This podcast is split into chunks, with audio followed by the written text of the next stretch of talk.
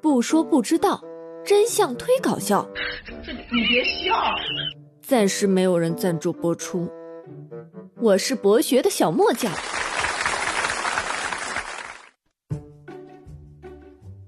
弹幕君，上一集实在是浪费太多时间了，我们赶快开始吧。好嘞，小莫学堂开讲。小莫，上集你讲到超人系列漫画诞生时遭遇美国经济大萧条，所以为了压缩成本和特显超人 man，所以才把红色内裤穿在外面的。那还有什么其他说道你要继续说的吗？老多了，你听好喽。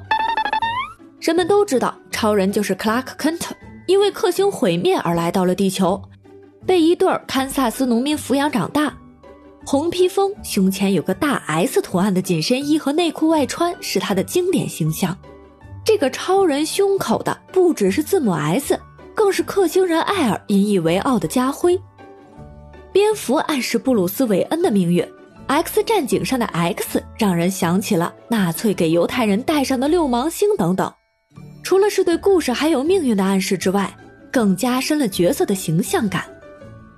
也对哦，如果超人只是一套红蓝搭配的行头，没那个 S 也确实不像话。没有内裤外穿，可能我更不会记得他。我们都喜欢对内裤外穿一事拿超人寻开心，但事实上，老牌的漫画英雄们通常都是紧身衣、长筒靴和斗篷三件套，并且偏爱大红大绿大黄大紫的大丰收配色。啊，对对对，那到底为什么都是紧身衣呢？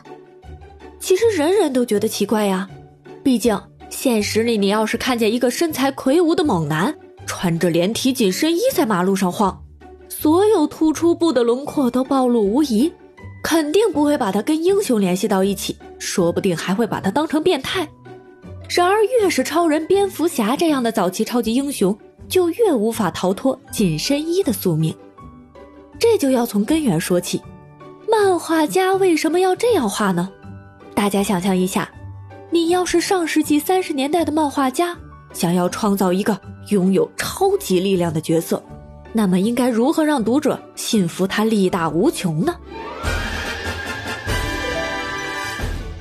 那他们是怎么做的？当时呀，因为大家娱乐项目的匮乏，根本就没有电视电影啊，更别提什么互联网了。所以大家接触最多的、生活中公认最有力量的人，是马戏团里的大力士。超人的缔造者之一杰瑞·西格尔自小就喜欢看力量表演。他也把儿时的偶像，二十年代著名的大力士西格蒙德·布雷巴特融入到了自己的作品里。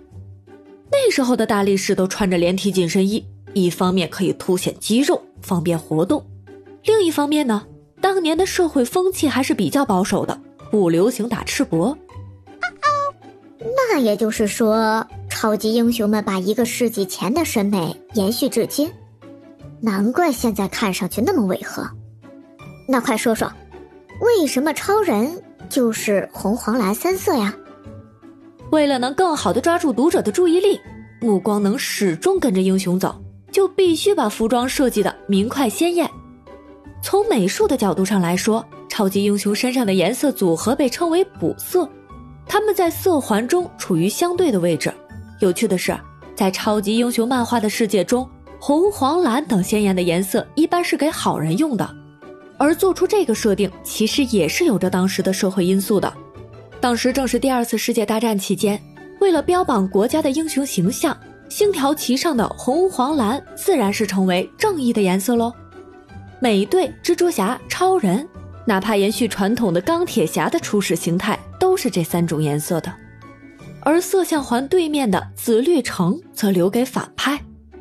小丑就是最典型的例子。染了一头原亮色的头发，而绿巨人之所以是绿色的，也是因为他亦正亦邪，并非纯粹的正面角色。顺便说一句，斯坦李起初构想的是灰巨人，但印出来发现颜色极不稳定，所以才从第二期开始换成绿色的。如今的漫改电影一直在尽力压抑服装色彩的鲜艳度。通过增加深色调和做旧来让他们看上去更接近现实，而不是老年广场舞天团。蝙蝠侠抛弃了传统的黄色，超人和蜘蛛侠身上的蓝色也越来越深。神奇女侠在二零零六年的漫画里还是上半身金闪闪，下半身星条旗，如今却是一身低调老练的古铜色铠甲了。哎呀呀，越说越有趣，小莫，要不我们下一集继续讲剩下的话题吧？绝对可以多说一集。好消息，记住哦，从现在到五月二十号五二零当天截止。